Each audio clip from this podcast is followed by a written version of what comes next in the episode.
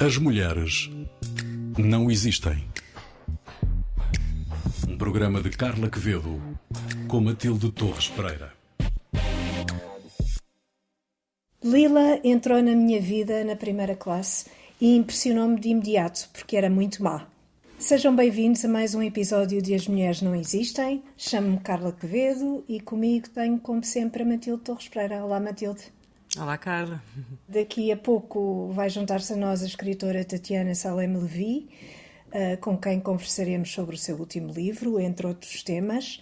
Uh, mas antes, Matilde, sabes que conheces perfeitamente, óbvio, a frase com como se claro.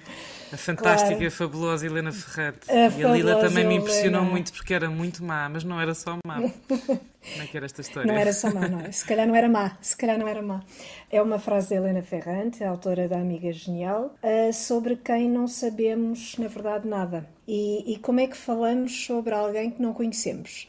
Uh, na verdade, quase da mesma forma com que temos falado de outras pessoas que também não conhecemos ao longo destes episódios e, e que é sobretudo através de descrições que outras pessoas fizeram ou de suposições que fazem sobre essas pessoas. Uh, neste caso, vamos falar da Helena Ferrante através da polémica que envolve o seu anonimato.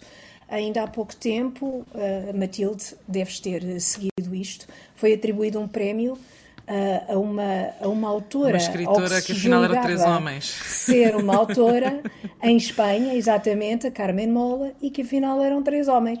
Ora, chocante. isto, isto, chocante, uh, isto faz-me faz lembrar um cartoon da New Yorker em que vemos uma gabardina e essa gabardina está ocupada por três pequenos animais que se fazem passar por um homem muito alto. Há aqui qualquer coisa esquisita. Os autores uh, defenderam-se dizendo que não se tinham escondido atrás de uma mulher, mas de um nome, o que me pareceu de uma sinceridade desarmante. Uh, na verdade, admitiram que se aproveitaram de um fenómeno de vendas com muita qualidade para impingirem ao público obras que, ao que me dizem, eu nunca li a Carmen Mola, mas parece que nada tem de Helena Ferrante. E, portanto, isto foi uma operação de marketing usando um nome de uma pessoa que nós não conhecemos, portanto, um pseudónimo, muito provavelmente. Isto dá-nos um bocadinho a dimensão da Helena Ferrante, que não sabemos até hoje se é homem, se é mulher. Mas já houve tem. quem tenha tentado desmascarar Deixa? Sim, não sabemos onde nasceu, mas sabemos que tem editores de ferro, não é? Que não permitem que o seu anonimato seja perturbado nem sequer por um artigo que saiu há uns anos no New York Review of Books, em que fazia o jornalista fazia uma suposta denúncia de quem seria a autora da, da tetralogia. Eh, após meses de intensa investigação, este jornalista Claudio Gatti uh, publicava num jornal italiano, no Frankfurter Allgemeine e depois nesta tradução no, no New York Review of Books, que se tratava de uma tradutora, Anita Raja, mulher do escritor napolitano Domenico Starnone, e que ambos viviam em Roma. E o artigo era toda uma investigação jornalística sobre o casal, o que tinham comprado, como é que se tinham mudado, quando é que tinham comprado uma casa, etc, etc. Ambos negaram que, que eram Helena Ferrante, dada a altura também houve uma confusão sobre se seria este escritor napolitano, e o caso assim ficou provocou muita polémica. Houve um artigo na New Yorker também muito interessante, em que a autora dizia que não tinha o mínimo interesse em saber quem era a Helena Ferrante. E afinal, o que, é que, o que é que isto nos traz, não é? O que é que nos trouxe isto? Sabermos que supostamente seria um casal ou que seria uma tradutora de alemão. Não ficámos a saber nada de especial não é? E de todas as entrevistas que a Helena Ferrante deu, todas por escrito, sempre intermediadas pelos editores italianos, sabemos que tem formação em literatura clássica, que gosta de Chekhov e que viveu na Grécia, temos isso em comum, e por mim já é informação a mais. Não sei se precisas de mais alguma coisa. Matilde? Sobre a Helena Ferrante? Não, eu, eu tenho sempre esta curiosidade em tentar uh, chegar ao, ao, what's the point, de tentar uh, saber mais do que aquilo que, que nos é revelado, não é? Vamos usufruir da literatura dela, que já é muito interessante. Deixa, deixa a senhora estar sossegada. Deixá-la um em paz. não é? Mas pronto, mas, mas, mostra que é fascinante e, e, e, por trás disto podemos ver não intenções maldosas, mas sim uma curiosidade gigante, claro, normal. Eu vejo uma curiosidade gigante, mas talvez se tratasse de um homem não houvesse tanta curiosidade. Não sei, o artigo, no, não sei se leste, mas o artigo era especialmente desagradável. Eu achei-o muito desagradável. Não li, Enfim. não, por acaso esse não li. Mas está online, mas, mas percebo que dizes de, de haver um, uma coisa Já era uma invasão da vida privada. Sim, é, uma, claro, uma, invasão da claro. vida privada. Que eu não sim, sei sim. Se, se fosse um homem, se isso teria acontecido. Quem é que temos agora à nossa espera é a Tatiana Salen Levi. Obrigada por teres vindo. A Tatiana é escritora, é brasileira, mas já vive em Portugal há uns anos. Vive entre Rio de Janeiro e Lisboa. Já tem publicado vários livros em Portugal e, ultimamente, publicou um livro chamado Vista Chinesa, que é um romance uh, que foi considerado um dos sucessos de, deste ano no Brasil. Uh, já recebeu uma série de prémios. Obrigada por estares aqui. Se calhar começava por te perguntar, Tatiana, a pergunta básica: uh, o que é que te lançou na escrita? Nós, neste programa, muitas vezes falamos sobre a voz e, e, e o inverso, a mudez femininas. Uh, está relacionado com isso um, um, certo desejo de te fazeres ouvir, ou neste caso, de te fazeres ler? Olá, Carla. Olá, Matilde. Super obrigada pelo convite. Estava aqui de ouvinte, super interessada na Helena Ferrante. Que bom, que é... Ah, eu acho que de, de, algum modo todo escritor, toda escritora escreve assim histórias que gostariam de, de ler, né? É, ou uma, uma forma que gostaria de, de ler, né? Porque às vezes as histórias podem até se repetir, né? Então a gente busca uma forma de contá-las uh, que seja diferente, né? É, eu fico pensando assim, porque as mulheres é, tem uma coisa que as meninas recebem os recebem diários, né? É muito comum essa coisa uhum. das meninas receberem diários uhum. para preenchê-los quando, quando são crianças, né? Uhum. E, e eu, ao contrário de muitas das minhas amigas, eu nunca gostei de escrever diário. É engraçado isso, uhum. porque eu acho que de forma geral é, a escrita de muitas mulheres começa com o diário, né?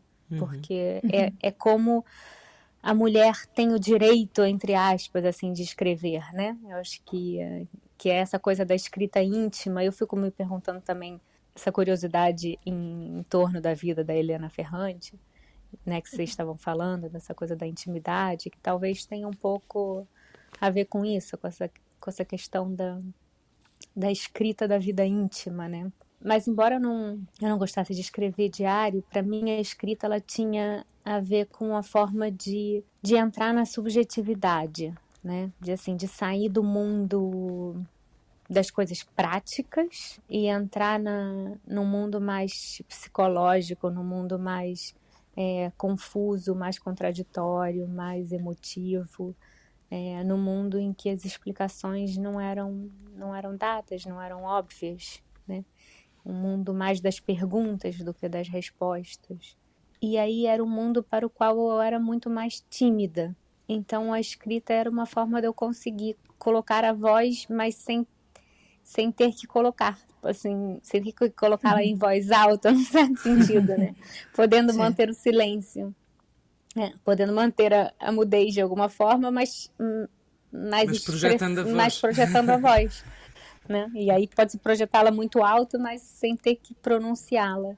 Foi por isso que surgiu a minha vontade muito grande de, de me colocar ou de me colocar no mundo, né? De me fazer perguntas sobre o mundo, mas uma, uma timidez muito grande de, de colocar com som em voz alta. Então, Bem, é interessante porque neste teu último livro o tema não é propriamente um tema tímido, é um tema muito corajoso, não é? Escreves sobre a violação de uma amiga num contexto social em que o Brasil está cheio de esperança, não é? Vai receber a Copa e vai explorando na ficção um trauma que é muito real. Uh, e, e, eu tinha esta questão: se estas marcas eh, que permanecem do trauma e que tu exploras no livro, também já lemos algumas entrevistas sobre o livro, uh, mas pergunto-te como é que tu lidas com essa própria exploração e com o caminho que vais fazendo no processo de escrita. Também imagino que esse, essa exploração do trauma também deixe marcas em ti. Como é que se faz esse processo? Eu acho que de alguma forma eu sempre um processo que eu sempre fiz assim naquilo que eu naquilo que eu escrevi anteriormente também, né? Eu sempre percorri um pouco esse esse caminho do trauma, uh, de uma certa experiência traumática, da dor. Eu acho que talvez por por falar dessas questões que são mais complicadas, que são mais dolorosas. Talvez por isso eu não conseguisse falar em voz alta e quisesse falar, quisesse falar escrevendo. Mas nesse livro, pela primeira vez, eu parto de dores uh, reais, uma experiência traumática real, mas que não é minha, que é da Joana Jabassi, que é uma amiga minha que passou uh, por essa violação em 2014 na Vista Chinesa, que é um ponto turístico né, do, do Rio de Janeiro, na subida para o Corcovado, no meio da, da floresta atlântica e, e justo no momento em que o em que o Rio de Janeiro estava tava no auge, assim, né? O Brasil estava no auge, estava na capa dos, das revistas, jornais do mundo todo. É, toda a gente queria estar tá, tá no Rio, estar tá no Brasil. Tava aquele momento de euforia porque foi o ano do, do mundial de futebol uhum, e o Rio de Janeiro estava se preparando para os Jogos Olímpicos.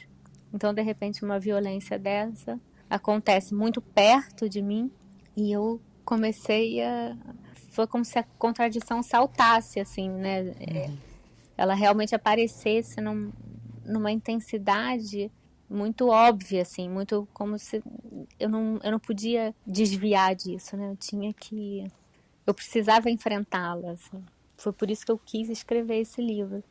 Mas, ao mesmo tempo, como eu só fui escrevê-lo anos depois, a questão do trauma, ela se, acabou se tornando primordial, porque já não era simplesmente falar do acontecimento, né, da violação, da violência quando ela aconteceu, mas de como esse tipo de, de crime, de experiência traumática, como vai, como continua acontecendo sempre, como isso muda a vida de uma mulher para sempre. Né? É algo que volta isso. sempre a, a, uma assombração, quase também. É mais do que uma assombração. É algo que se repete como acontecimento. Ok. Que se repete de forma real. É, como se estivesse sempre acontecendo. Emocionalmente, mas também fisicamente. Desculpa esta pergunta, que é sempre uma pergunta um bocadinho controversa, mas não posso deixar de a fazer. Nessa forma de entrevistares a tua amiga Joana Jabassi, como escreveste a história, mesmo que tenha passado algum tempo sobre o acontecimento inicial, o primordial, ah, há uma dimensão terapêutica na forma como é feito esse, esse trabalho? Isto, isto, isto é também um, um aspecto feminino da forma como se escreve? não usaria a palavra feminino aqui no caso. Eu acho que acaba por ter uma dimensão terapêutica. Não é, não foi o meu objetivo quando claro. eu escrevi o livro. Também não foi o objetivo dela quando, quando decidiu, uh, quando concordou em dar as entrevistas, entendeu?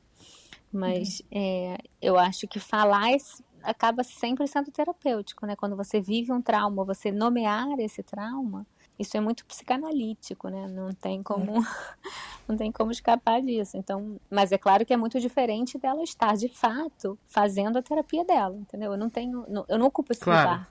Eu sou escritora, não, não sou profissional, uhum. nada disso. Então, mas eu sei que isso foi importante para ela ajuda, no certo sentido, é bom, é importante, porque eu acho que ela sente que ela está fazendo alguma coisa com isso, entendeu? Traz é. vida quando a gente sente que a gente está transformando a nossa dor em, em alguma coisa, né? Então, é, sentir que é, essa dor que ela viveu está sendo transformada num, num romance e que esse romance está sendo lido por mulheres e por homens que vão sentir alguma coisa, que vão pensar sobre isso, ou por outras mulheres que viveram isso e que não uhum. conseguem falar sobre isso, que talvez a partir dessa leitura é, consigam falar alguma coisa.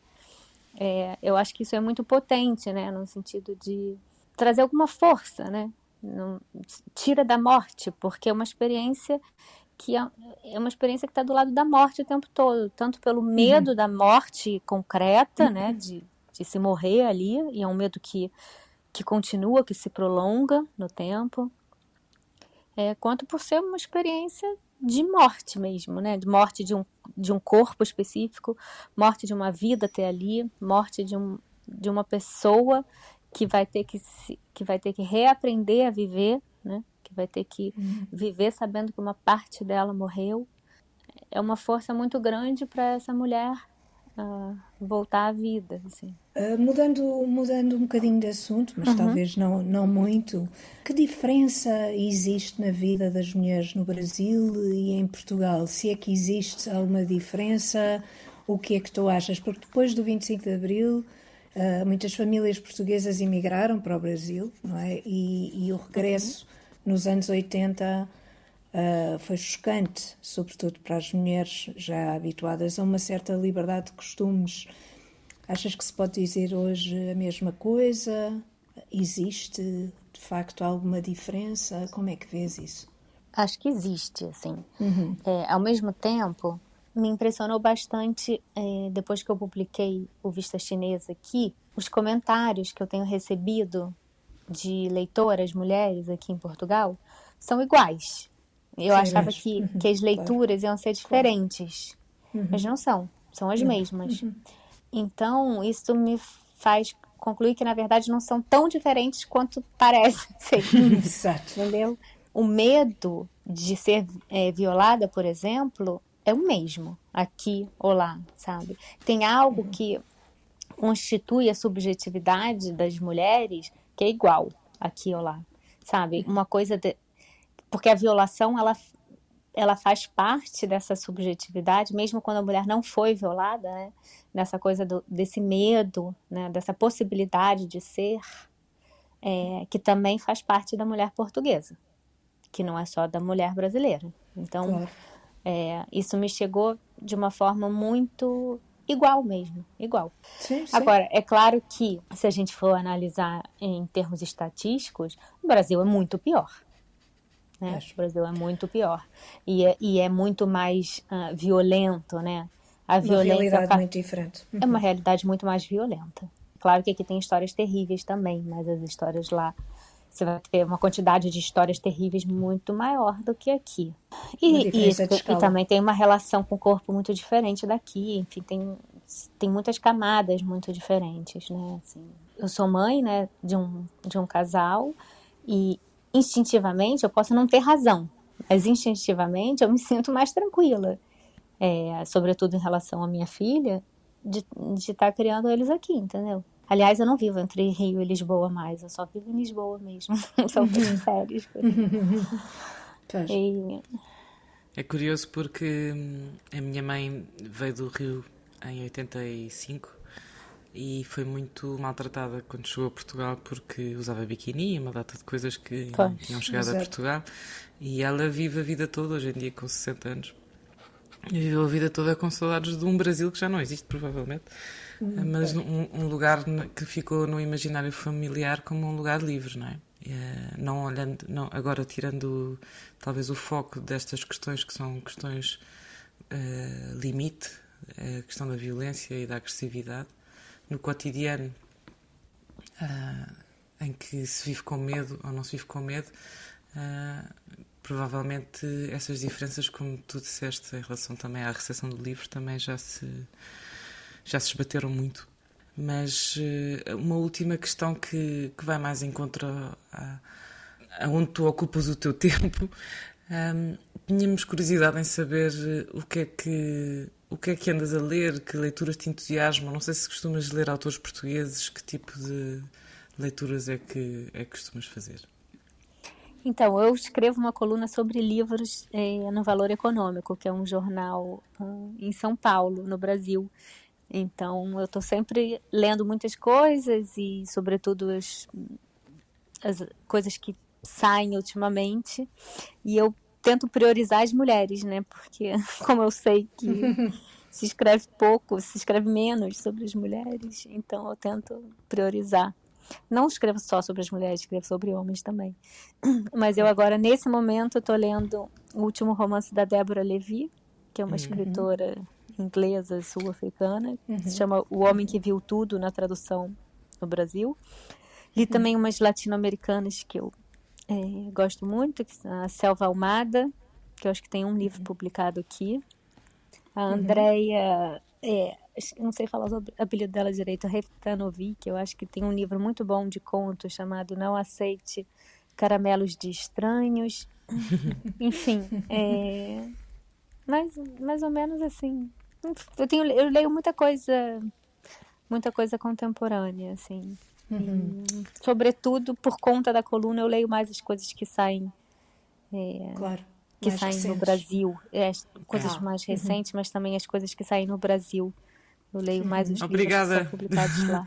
Que bom, Tatiana. É ficamos aqui com alguns Obrigada, nomes. Eu, eu, eu, também não conhecia e já, já ficamos aqui com umas boas sim, sugestões. Sim, já, Obrigada já por teres escrevi. vindo hoje. Obrigada, Obrigada a vocês. Obrigada a vocês. Obrigada. Foi ótimo. Até uma próxima. Tchau, tchau. tchau, tchau. Olha, por falar em recomendações, também tenho uma recomendação, mas não é de um livro, é de um artigo uh, da Lydia Davis que eu descobri uh, no Literary Hub. Uh, podem, podem ver online.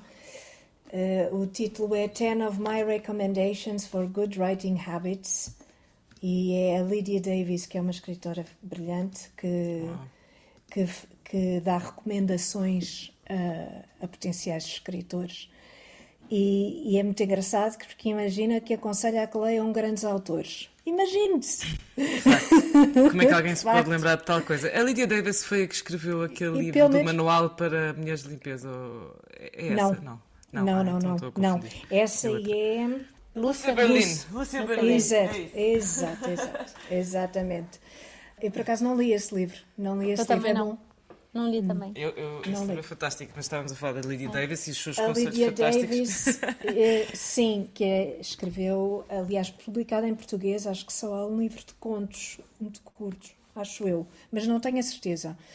Uh, então imagina que aconselha que leiam os grandes autores, pelo menos um clássico por ano, não é, não é muito exigente. E depois uhum. o que eu achei delicioso é que anotem tudo o que observem, desde comportamentos uhum. humanos e animais a detalhes pormenores sobre as condições atmosféricas e tem uma lista sobre os tipos de ventos, os tipos de temperatura, tudo, tudo ao mais ínfimo detalhe. É, é, muito, muito engraçado e, e, parece bastante óbvio que escrever dá muito trabalho. Pois. muito bom. Ora, eu, eu, eu, trouxe uma recomendação de um, de um filme, não de um livro, mas é baseado num, num livro do Thomas Savage, que já morreu. Uh, é um filme que estreou agora mesmo há dias na, na Netflix, uh, da Jane Campion, que é uma das nossas grandes realizadoras contemporâneas. Não há um filme de Jane Campion que não seja um testamento. Uhum. Há uma forma muito particular de fazer cinema e este The Power of the Dog uh, vi há dias e recomendo. Eh, é um filme sobre uma, a relação entre dois irmãos no oeste americano, no meio daquelas uhum. montanhas vastíssimas, e, e, tem, e faz um retrato extremamente sensível e daquilo que, que é a, a, masculinidade, mas de uma uhum. forma, arrisco-me a dizer, nunca antes vista. Por isso, vejam The Power of the Dog. Ah, ótimo ver. obrigada, obrigada Matilde e obrigada Tatiana por ter estado connosco. As Mulheres Não Existem é um programa da autoria e apresentação de Carla Quevedo, apresentação de Matilde Torres Pereira e edição de Maria Saimel, que está disponível na RTP Play, no Spotify e no iTunes. Podem ouvir este e os outros episódios nestas plataformas. Se quiser enviar os seus comentários e sugestões, poderá fazê-lo através do e-mail asmulheresnãoexistem.rtp.pt. O apoio técnico desta emissão foi do Gonçalo Lopes. Até ao próximo As Mulheres Não Existem, um programa sobre mulheres para ouvintes de todos os géneros. As mulheres não existem.